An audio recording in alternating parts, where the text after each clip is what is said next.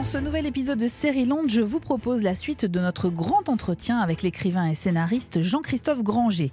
L'occasion d'évoquer la saison 3 de la série Les Rivières Pourpres qui vient de débuter sur France 2 et son travail d'auteur plus généralement. Série Land, épisode 55. Jean-Christophe Granger, nous nous sommes quittés hier en évoquant votre travail d'écriture notamment, mais il y a une dimension extrêmement intéressante aussi dans votre œuvre que j'aimerais aborder. Il s'agit des thèmes en fait qui sous-tendent les affaires criminelles que vous inventez et donc ce regard sur la société que vous portez. Exemple dans cet épisode intitulé XXY et qui se déroule dans une communauté néo-païenne. Ça, c'est fait avec leur peau. Ouais, c'est une idée de Karl. Pour pas oublier qu'on est des animaux. Comme ou femmes, on est fait de la même chair, du même sang. Les coutures, c'est du fil ciré Sûrement. Faudrait demander à Karl, je m'occupe pas de ça, moi c'est pas mon rayon. Ça c'est du folklore. Ça ramène juste un tas de bobos qui pensent qu'à se prendre en selfie et à mettre ça sur les réseaux sociaux. Rien à voir avec le paganisme. Des hommes du monde moderne. Exactement. Et de la société de consommation. Tous ces écolos qui veulent garder leur petit confort. Nous, on n'en veut plus de la société de consommation. Nous, ce qu'on veut, c'est retourner à la tribu. Je vois, ouais. Et les victimes, elles étaient clairement du côté des bobos, non? Ouais. On aurait pu les tuer pour ça? On meurt tous un jour, non? Alors là, c'est un exemple parmi tant d'autres, mais il y a toujours une petite référence à l'actualité, euh, ou en tout cas, euh, voilà, à cette société dans laquelle euh, on, on vit. Est-ce que vous tenez à cette mise en contexte? C'est important pour vous qu'on soit ancré aussi dans une forme de réalité euh, sociétale? Alors, je vais vous dire, c'est très important qu'on soit ancré dans, dans une réalité, euh, bon, par exemple là, contemporaine, euh, où chacun retrouve euh, des choses qu'il connaît, mais pas au sens où vous pourriez l'entendre, au sens où je... Bon, déjà, là, c'est pas moi qui ai écrit le Oui, scénario, C'est vrai. mais bon, on peut, on peut dire la même chose sur mes livres, par exemple, et je cherche pas du tout ni à décrire, ni à dénoncer quoi que ce soit. Euh. Moi, vous savez, je suis un ancien journaliste, donc si vous voulez... c'est pour ça que euh, je vous pose la je question. voudrais faire un livre sur tel ou tel Ouais. sujet de société, j'écrirais un livre euh, journalistique, j'écrirais pas une fiction. Par contre, euh, je trouve très important, parce que j'écris des histoires assez abracadabrantes, assez rocambolesques, de les insérer, de les inscrire dans un- une réalité qu'on connaît bien et qui fait que ça donne euh, un grain réaliste. Moi, je suis vraiment pour le réalisme, sinon euh, je trouve qu'on raconte des contes et à ce moment-là, on y croit beaucoup moins. Donc, par souci de réalisme, je vais toujours insérer mes histoires dans un, fond euh, social ou, réel euh, très fort. Mais si vous voulez, c'était la grande différence quand j'ai déboulé dans le paysage euh, il y a 20 ans. À l'époque, ce qu'on appelait le néopolar euh, utilisait un peu l'histoire, l'intrigue pour parler d'un sujet de société. Moi, c'est complètement le contraire. J'utilise le sujet de société pour soutenir mon histoire. Ce qui est important pour moi, c'est l'histoire, c'est le destin des personnages. Sinon, encore une fois, si vous voulez parler d'un problème, bah, faites un, un livre Faites un reportage, c'est ça. voilà. Voilà. Mais alors, euh, si je ne me trompe pas, les premiers romans que vous écrivez sont très inspirés de vos reportages que vous avez Oui. faits, alors notamment pour Paris Match. Est-ce que c'est encore le cas aujourd'hui où vous êtes sédentarisé et il n'y a plus Ah de. bah non, justement, c'est le problème. euh, ma besace est vide. Ma vous avez besoin de repartir, c'est ça Alors euh, maintenant, euh, bon, je trouve mes idées différemment, mais en effet, alors là, pour le coup, je fais des petits reportages pour mon roman. Je suis mon. Vous vous documentez beaucoup, vous travaillez oui. énormément. ouais. Toujours, parce que si vous voulez, je pense que une des clés du suspense, du côté haletant de mes livres, euh, c'est qu'on y croit. Quoi. Bien Le sûr. temps du livre, on, on croit à ce qu'on lit. Tout d'un coup, il y a un détail. Ah bah ça, c'est un quartier que je connais, ou ça, c'est un événement, oui, qui s'est passé à ce moment-là. C'est très très important. Sinon, vous faites un truc qui est détaché de- du réel et vous prenez beaucoup moins le lecteur euh, euh, par les cheveux, là, comme j'essaye de faire moi. Alors, vous, é- vous écrivez longuement, vous documentez beaucoup. L'écriture du récit ressemble quand même à un sacerdoce hein, chez vous. Vous avez des rituels assez précis, vous en parlez souvent dans les interviews. Oh là vous là, levez oui. très tôt le matin, etc. Vous écrivez toujours sur votre vieux bureau qui est en cuir, c'est ça? Oui, malheureusement, vous savez, ça c'est sympathique, mais les gens ont une image du romancier assez romantique. Oui, alors que c'est vraiment un travail répétitif. Il n'y a rien de moins, de moins palpitant que, Ouais. que la vie de l'écrivain. Euh, C'est quasiment quelqu'un qui reste en pyjama toute l'année. hein. Ah, vous pouvez vous habiller en écrivant. On peut s'habiller, mais c'est vraiment parce que on a décidé de s'habiller. Le- le- la position normale de l'écrivain, c'est d'être en pyjama. Mais je vous dis ça parce qu'il y a des gens qui, qui, avant de se mettre justement à leur bureau pour écrire, ont Oui. ce rituel-là de s'habiller, Oui, oui, comme s'ils allaient au bureau, en fait, pour marquer une rupture avec. euh, Mais alors moi le c'est quotidien. particulier parce que comme je commence à écrire à 2 heures très, du très, matin, très tôt, euh, bon, le pli est pris si vous voulez. J'ai commencé en pyjama, donc après, euh, bon, aujourd'hui je suis sorti là un petit peu. euh, Bon, Vous êtes habillé, je, vais- je- oui, oui, je me suis Il faut que je le dise, vous n'êtes pas en pyjama devant moi. Je sais, je sais que la musique a une très grande importance dans votre vie, que vous travaillez d'ailleurs en musique, Mm. et je vous ai imaginé écrire avec cette musique.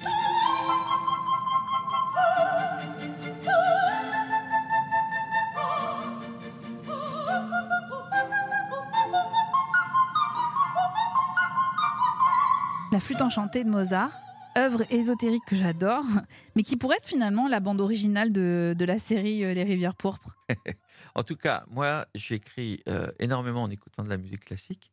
Et je l'ai souvent dit, il n'y a pas de lien entre ce que j'écoute et le genre de scène que j'écris, si vous voulez. Sinon, je passerais ma vie à écouter de la musique euh, Mais vous êtes sûr de ça? Est-ce que ça vous influence pas euh, indirectement?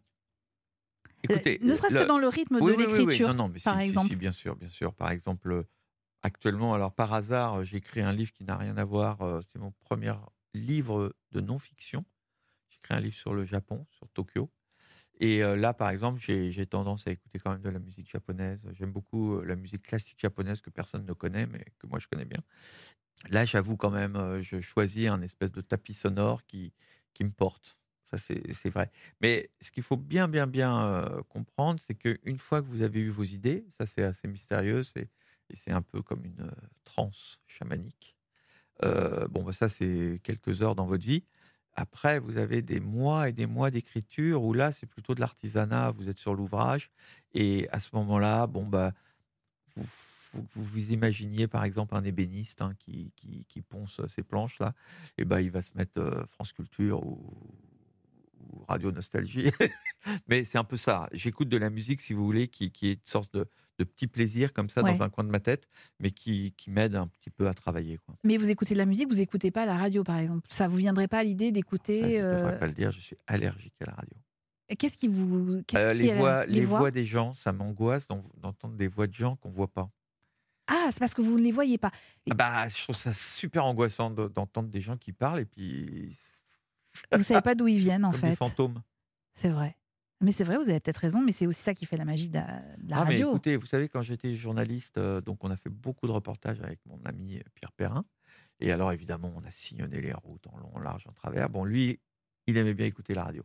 Et je m'en souviens encore d'entendre ses voix, ses interviews, vous savez, euh, à 2 heures du matin dans une voiture toute noire. Oh, angoissant, Angoissant. angoissant. Alors là, je rêve. L'angoisse de Jean-Christophe Granger. c'est d'écouter la radio. Et alors, j'ai un, j'ai presque une, c'est pas une phobie, mais disons, euh, comme je plaisante pas avec la musique, je déteste qu'on m'impose Ah, c'est ça en une fait. liste Ouais. de morceaux. Vous voyez, même euh, quand j'entre dans un taxi, s'il y a la radio, je demande tout de suite qu'on l'éteigne parce que je veux être celui qui décide de sa musique. Ça, ça me dérange, si vous voulez. J'ai pas du tout l'esprit ouvert de dire tiens, voilà cette émission. De temps en temps, ils mettent une musique. Je vais découvrir voyons par exemple. ce qu'ils me Ouais. proposent. Pas du tout. Vous n'avez pas du tout envie. Pas du tout. J'ai pas Dicta- du tout. dictatorial Ah, même dans le choix. même dans le choix de la musique. Alors, je disais, vous avez la musique avait une importance dans votre vie parce que vous êtes aussi pianiste. Mhm. Euh, Est-ce que vous vous souvenez du morceau que vous avez joué la dernière fois que vous vous êtes mis devant votre piano là, par exemple? C'était quel Alors, morceau? attendez, il faut déjà resituer. Euh, je suis pianiste à la retraite. Ça veut dire quoi, pianiste Ça à veut la dire retraite? que plus vous vieillissez, plus vous vous concentrez ce que- sur ce que vous savez bien faire. Moi, c'est écrire. Donc, je passe ma vie à écrire. Je, je n'ai même plus ces petits interludes que j'avais avant où je me mettais au piano et puis je, jouais quelques morceaux. Ça me détendait. Et puis, l'autre chose, c'est que c'est moi le professeur de piano de mes enfants. Et le piano à la maison, ça veut plutôt dire euh, euh, gueulante. Euh, tous les soirs, il faut s'y mettre. euh, Je, je les attrape par les cheveux et je les traîne jusqu'au piano. C'est ça le piano plutôt à Mais la vous m'avez dit vous étiez un papa poule. Un ça papa poule, mais, Mais- mais le pas le piano. piano, Ouais. étant pianiste moi-même, je sais qu'il n'y a qu'une seule façon d'avancer, c'est travailler tous les soirs. Et quand vous allez chercher ces affreux là dans leur chambre à 19h, je peux vous dire qu'ils vous reçoivent. Mais, Ah non Ah non, papa mais parce qu'on veut pas apprendre avec les parents. Vous le savez, ça. C'est mieux avec une tierce personne. Je, je hurlais tellement avec mes premiers qu'il a été, au bout d'un moment, c'était quasiment bon, il fallait appeler de l'aide. Et au moment où on a décidé de prendre un prof extérieur, bizarrement, mes, mes enfants ont, ont dit non, on préfère faire avec papa. Ah, c'est vrai? Bien que ça soit dans le sang, hein, vraiment, parce que je n'ai aucune patience. La moindre fausse note. euh, Alors, j'adore quand vous utilisez le mot sang. Parce que, évidemment, vous imaginez bien qu'il n'y a pas une interview euh, de vous sans qu'on vous parle de, de violence, mais je trouve ça plutôt intéressant de, de parler de ça avec vous. Est-ce que vous diriez que vous êtes fasciné par la violence? Je, vous- j'avais, je lisais une interview l'autre jour où vous disiez que vous n'aviez aucune complaisance à l'égard de la violence. Mais est-ce que vous êtes fasciné? Est-ce que c'est le mot? Non, je, je pense qu'on se trompe. Il faut vraiment revenir euh, aux fondamentaux. Euh, on écrit toujours sur quelque chose qui vous pose un problème. Là où il n'y a pas de problème, Ouais, Vous le dites Il y a pas régulièrement. d'écriture. Ouais, ouais. Vous voulez, on n'a jamais vu un film ou un roman parler d'une famille heureuse. Ça, n'existe pas. Il faut qu'il y ait un problème, il faut qu'il y ait un, un tourment, il faut qu'il y ait une faille. Donc, fatalement, vous, personnellement, quand vous vous mettez à votre création, vous, vous parlez de quelque chose qui, justement, vous pose un problème qui n'est pas passé. Et moi, c'est la violence, c'est la mort, c'est la cruauté humaine. C'est quelque chose que je ne comprends pas, que je ne supporte pas. Et j'écris là-dessus, parce que vous écrivez. Votre écriture est votre exorcisme. Les gens se trompent. Ah, c'est ce que j'allais pensent vous demander, on- ouais, on, écrit ouais. parce qu'on aime quelque chose. Si vous aimez quelque chose, il n'y a pas besoin d'écrire dessus. Vous expurgez grâce à l'écriture. Vous expurgez, vous exorcisez et vous essayez de transformer ce qui vous fait peur et ce qui vous fait souffrir en objet esthétique qui devient alors justement un plaisir. Ça, c'est, c'est tout le paradoxe. Moi, par exemple, j'étais un petit enfant euh, qui faisait beaucoup de cauchemars, qui vivait dans la peur. Dès que j'ai pu un peu décider de ce que j'aimais, de ce que je voulais voir, ça a été des films d'horreur. J'ai, eu tout de suite cette fascination pour la peur et pour vouloir la transformer en objet esthétique, en quelque chose qui devient agréable. Et donc on se trompe. On pense que j'aime le son et tout ça, pas du tout. Et alors, l'autre chose qu'il faut répéter et re-répéter, c'est que les gens pensent que je suis quelqu'un d'inquiétant dans la vie. Mais c'est tout le contraire, si vous voulez. ce qu'il y a d'inquiétant dans ma vie, c'est dans mes livres. Ce qui reste, c'est un, per- un personnage normal, souriant et, sympa. Mes enfants, ils sont toujours étonnés de savoir que j'écris des, des horreurs. Dans la vie quotidienne, j'ai absolument aucun lien avec ça. Ah bah alors, en parlant de ça, j'aimerais vous faire écouter une chanson qui m'a marqué quand j'étais enfant et je pense que ça a du sens aussi pour vous. Ils étaient vingt et cent, ils étaient des milliers, nus et maigres, tremblants dans ces wagons plombés qui déchiraient la nuit de leurs ongles battants. Ils étaient des milliers, ils étaient vingt et cent.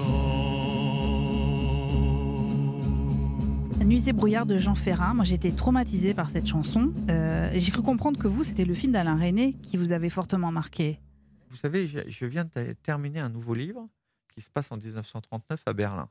Donc là, je me suis fait une année confinée, mais confinée chez les nazis. Oui. Je peux vous dire, euh, c'est, Vous n'avez pas choisi le plus facile. hein. C'était du sport.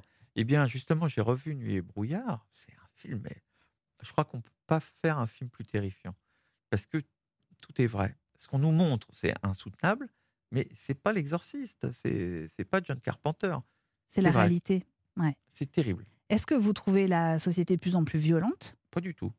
Ça, c'est alors euh, une vue de l'esprit, par exemple, on dit la société est de plus en plus violente. Mais les gens, il faut qu'ils se replongent dans la, la presse euh, d'il y a des décennies, ou les guerres. On est dans une planète qui est particulièrement en paix en ce moment. Les Et gens ne se rendent pas à quel fois. point il y avait des Ouais. guerres dans les années 70, dans les années 60. Non, non, non, ça, c'est pas vrai. là. On le sait d'ailleurs, les, les vraies études montrent que la violence a énormément baissé à l'échelle de la Terre. On, est en- on est dans une vraie évolution. C'est normal que à l'époque contemporaine, on trouve toujours quelque chose à, à redire, et surtout en France où l'homme est râleur quand Oui. même. hein. Mais c'est faux. Non, non, non, non, je ne trouve pas du tout que la. En plus, il faut se méfier, si vous voulez, peut-être que aussi euh, il y a des informations qui passent maintenant. Par exemple, on parle des pa- en série. Bien sûr. On a l'impression qu'il y a une explosion de tueurs en série. C'est parce qu'on en parle. Il y Oui. a toujours eu des tueurs en série. Et que c'est plus facile d'en parler aujourd'hui avec la multiplicité des médias Vous qu'on savez, a. il y a, je me souviens, il y a 25-30 ans, euh, euh, il y avait un, un lieu commun qui était de dire euh, Ah bah, les tueurs en série, c'est américain. Ouais. C'est vrai, c'est vrai, vous avez raison. Peu à peu, euh, Ouais. le- on, a, on, a, on a sorti de sous le tapis autant de tueurs en série en France et partout. Moi, j'ai beaucoup travaillé là-dessus en tant que journaliste et puis en tant qu'écrivain. Il y a des tueurs en série partout. C'est pas, c'est pas la spécialité d'un pays ou d'une culture, pas du tout. C'est, c'est un, comment dirais-je, un, vice de l'homme qui est comme ça. Tout à l'heure, vous, parliez de l'esthétisation de la violence, qui, alors, qui est très frappante dans Les Rivières Pourpres, la série euh, en, en l'occurrence. Euh, Il y a une esthétisation effectivement de la violence, mais aussi des lieux qui deviennent des personnages à part entière dans la série. Alors je pense notamment aux maisons qui sont incroyables. Je ne sais pas euh, qui trouve ces maisons, et si vous les avez toutes achetées, ça m'intéresse. Mais aussi à la nature qui est extrêmement présente. La forêt et la montagne sont des éléments récurrents dans votre œuvre. En fait, ce beau, ça permet aussi de mettre en exergue la violence. Vous voyez ce que je veux dire? Vous jouez aussi sur ce contraste-là? Alors moi, dans mes, dans mes romans, je prends grand soin des décors. Je veux que mes décors soutiennent toujours la scène et qu'il y ait une sorte de lien tout de même avec le- les choses qui se disent et là où ça se passe. Et euh, je dois dire que dans Les Rivières, euh, la série, ils ont fait un très très bon travail. Vous voyez, je parlais de travail d'équipe par exemple. Le travail de repérage est très bon euh, sur la série. Donc les réalisateurs, on leur propose des, lieux vraiment qui les inspirent et qui sont porteurs pour... euh, jouer telle ou telle scène. Donc ça, c'est très important. Et ce choix des décors, ça participe à ce que je vous disais tout à l'heure, cette esthétisation, si vous voulez, de la violence. Alors, là, il y a un débat. Est-ce qu'il faut esthétiser la violence? Est-ce qu'il faut en faire un objet de beauté ou s'en tenir à un objet de, répulsion? Mhm. Euh, moi, évidemment, ma paroisse, C'est d'en faire un objet d'e- d'esthétisation. C'est une façon, je trouve, d'exorciser ses peurs et d'exorciser la violence. Après, il y a tout de suite le débat annexe, connexe ou adjacent, qui est de dire est-ce que euh, montrer de la violence à la télé ou au, au cinéma, ça, Ça donne des idées? ça joue le rôle de catharsis Ouais. ou au contraire, ça, ça, honnêtement, franchement, je pense que c'est totalement indifférent. Il n'y a, a pas plus de tueurs en série depuis que le cinéma et la télévision sont apparus. hein, voilà, euh, on est voyez, d'accord. Alors, on parlait d'esthétisation. Alors, qui dit esthé- esthétisation dit travail de l'image. Vous dites souvent hein, que vous imaginez visuellement vos récits. hein. C'est vraiment, c'est très prégnant chez vous. Mais j'aimerais vous soumettre un petit exercice justement pour Ah, jouer avec vos oui. autres sens. Non, mais vous allez voir. Je trouve ça toujours assez intéressant de, de le faire avec des gens qui ont un sens dominant. En l'occurrence, pour vous, euh, c'est la vue. Mais si les rivières pourpres étaient un son, ce serait lequel, d'après vous?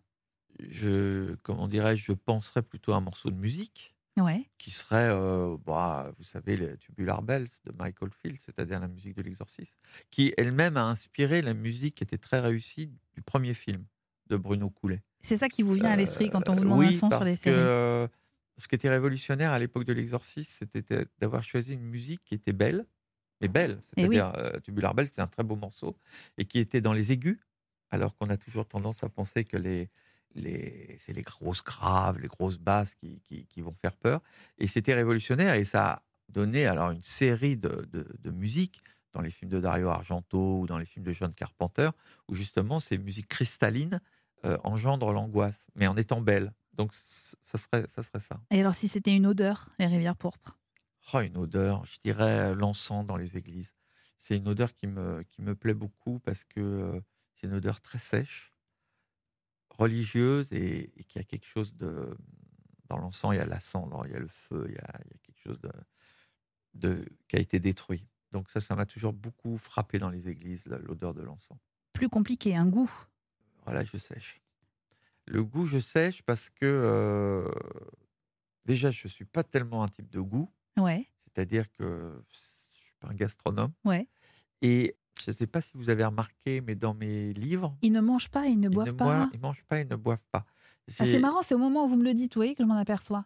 pour moi, si vous voulez une enquête policière, une vraie enquête policière, c'est-à-dire, c'est l'expression de ma grand-mère, on en perd le boire et le manger, c'est-à-dire, elle vous capte tellement que le temps de l'enquête, mes personnages, ils pensent pas à manger, Ouais. tout ça. Bon alors, le niémance de Marshall a rajouté ça, c'est qu'il est plutôt bon vivant et Oui, mais c'est pas. Oui, mais c'est pas frappant. C'est pas. Il fait, fait pas des ripailles euh, toutes les deux secondes. Alors, euh, alors là, encore plus compliqué. Est-ce que, est-ce que vous avez euh, un toucher, c'est-à-dire une matière qui vous vient à l'esprit quand vous pensez aux rivières pourpres? Écoutez, au- du point de vue du toucher, les rivières pourpres, qui sont toujours des histoires quand même de, de cadavres euh, retrouvés à la campagne, dans des milieux naturels. hein, on n'est pas du tout dans Ouais. l'urbanité. Parliez de l'Empire des loups, là, on retrouve des, cadavres cachés euh, dans des égouts et, dans des coins sombres de ruelles. C'est pas du tout ça. Je penserais plutôt euh, au contact à la mousse, le lichen, les herbes, les, les roches que vous pouvez euh, trouver, comme au début de mon roman Les rivières pauvres, c'est-à-dire un cadavre caché dans une paroi comme ça de pierre. Après, il y a la glace. Enfin, vous voyez des contacts très durs de la nature qui, qui opposent justement une espèce d'indifférence froide comme ça, mais qui euh, recrache des, des corps organiques. Et bien alors justement, en, en termes d'atmosphère froide, Jean-Christophe Granger, dans vos références en matière de séries, que vous consommez beaucoup, si j'ai bien compris, Alors, malheureusement, vous me prenez à la retraite, j'en en consomme Oui. plus. mais alors attendez, écoutez celle-ci, vous allez me dire si vous la reconnaissez.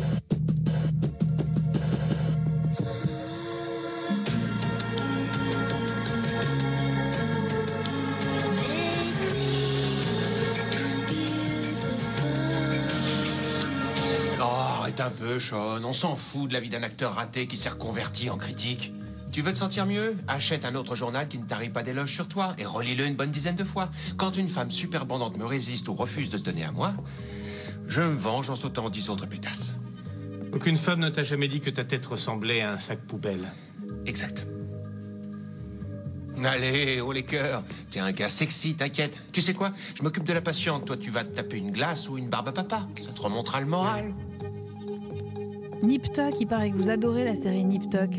À Nip Tuck, c'était une série extraordinaire. Qu'est-ce qui vous plaît? C'est scalpel encore? Parce que ça se passe dans une clinique Non, de, ce qui me plaisait, chirurgie si esthétique. c'était de le thème de la chirurgie esthétique propulsait la série dans les problèmes les plus aigus de notre société actuelle. C'est-à-dire que euh, et le moyen que les personnages euh, trouvaient pour régler leurs problèmes, c'est-à-dire la chirurgie esthétique, et leurs problèmes eux-mêmes, étaient vraiment, euh, comment dirais-je, des problèmes très très contemporains, fous, qui étaient liés au délire de nos sociétés.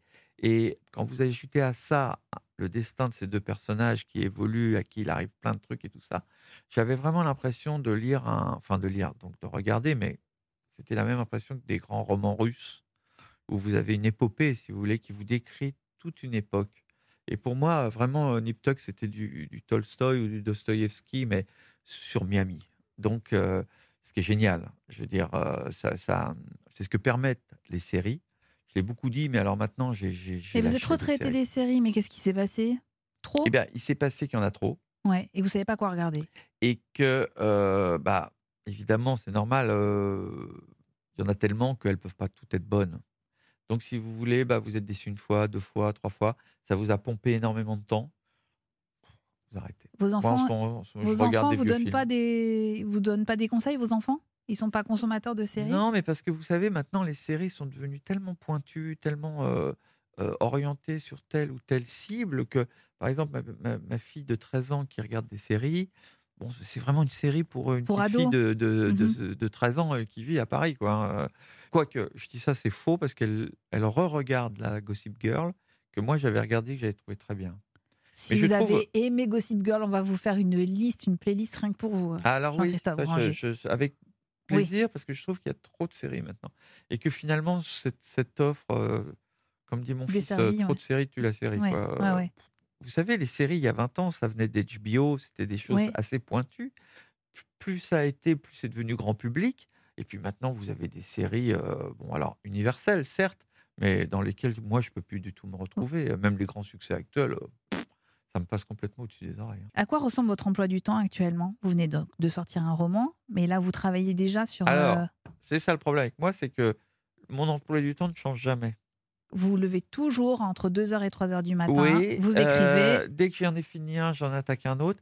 Il n'y a pas euh, d'espace où mon emploi du temps sera un petit peu différent. euh, Non. Et alors, est-ce Mais c'est presque névrotique. hein. Vous savez, je ne pourrais pas rester une journée sans écrire. hein. voilà ou c'est vital peut-être C'est-à-dire, c'est un rapport au temps et à la mort qui fait que chaque jour vous écrivez et vous avez l'impression de gagner des points contre la mort quand même. Bon, écrire qui que vous soyez, ça reste quand même.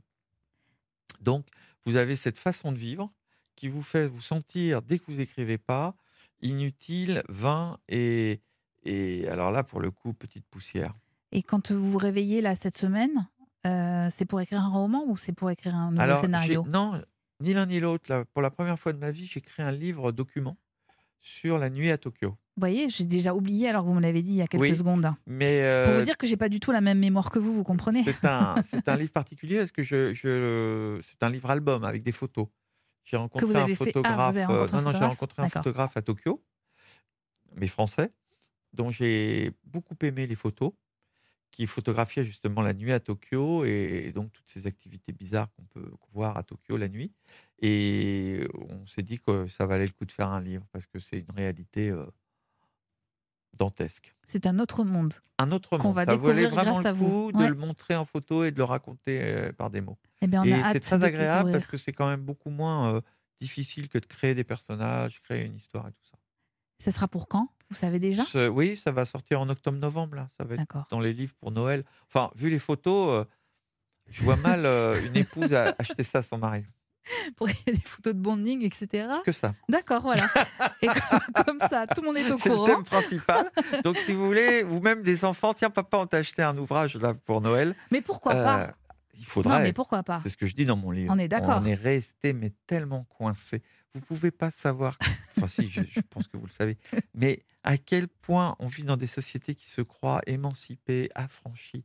Et, Et à qui- quel eh point oui. on est mais coincé, mais comme au 19e siècle, dans un, un temple protestant. Alors, décoinçons-nous et achetons euh, le livre, le prochain livre de Jean-Christophe Granger. oui, sur le voilà, libérez-vous. Voilà, libérez-vous. Est-ce qu'une saison 4 des Rivières Pourpres est déjà en. Oui, en c'est question? en route. Écoutez, moi j'en ai écrit un. Là, j'ai écrit une soirée. euh, après mon livre sur Tokyo, j'ai écrit la, ma soirée de la quatrième saison, sous réserve évidemment que tout se passe bien en audience. Vous savez qu'on est tous, euh, euh, comment dirais-je, euh, tenus par un petit fil. Il faut dire quand même que les deux premières saisons Oui, ont ont eu, ont eu des audiences Il y a- il y a formidables, pas de raison quasiment que- 5 millions à chaque oui, fois. Oui, il n'y a pas de raison a que pas ça de raison chute. que ça chute. On Non. est bien d'accord. Merci infiniment, Jean-Christophe Granger, pour lire tous vos romans en direction les librairies, si essentiels à nos vies.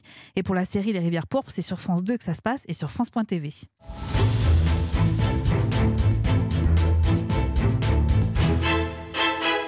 La semaine prochaine, deux nouveaux épisodes de Série-Land vous attendent. Dans le premier, nous évoquerons les séries venues d'Espagne. Nous essaierons de comprendre pourquoi elles nous séduisent à ce point.